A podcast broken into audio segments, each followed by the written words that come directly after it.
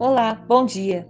Aqui quem fala é a Fernanda Castro e você está no Devocional Edificai. O tema de hoje é A Nova Vida em Cristo e nós vamos ler o capítulo 2, do versículo 20 ao 23 e o capítulo 3, do versículo 1 ao 4 de Colossenses.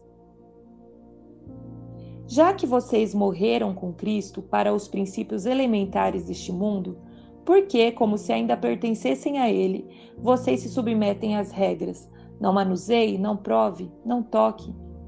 Todas essas coisas estão destinadas a perecer pelo uso, pois se baseiam em mandamentos e ensinos humanos.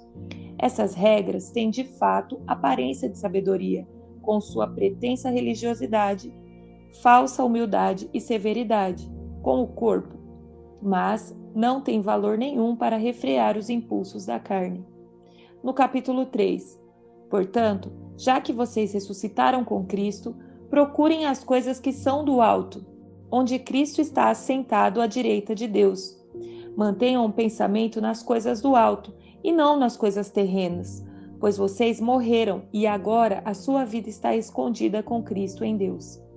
Quando Cristo, que é sua vida, for manifestado, então vocês também serão manifestados com ele em glória.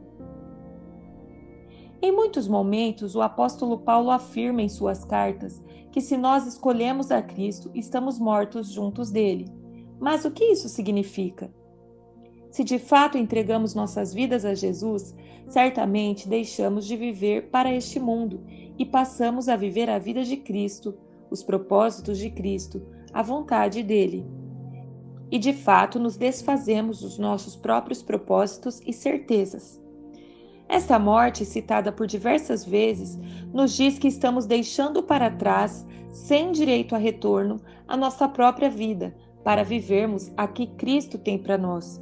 Logo, se deixamos para trás, não devemos nos pautar em suas regras e ensinos que são puramente humanos, transmitindo apenas aparência de sabedoria, mas não são capazes de refrear os impulsos da carne.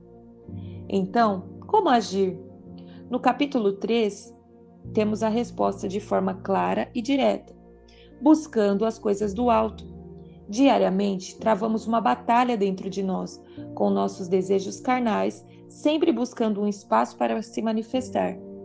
Entretanto, para combatê-lo, não basta lutarmos com nossas próprias armas, apenas resistindo a eles. Precisamos ocupar as nossas mentes e o nosso corpo das coisas que são do alto. Se durante o nosso dia escolhermos estar atentos e ligados a Cristo, orando, jejuando, lendo a palavra, louvando a Deus, quando a tentação vier, conseguiremos mais facilmente desvencilhar-nos dela.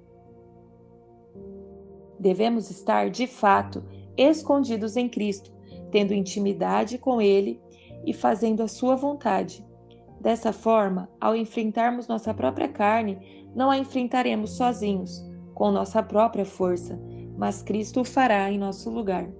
Um forte abraço e até a próxima!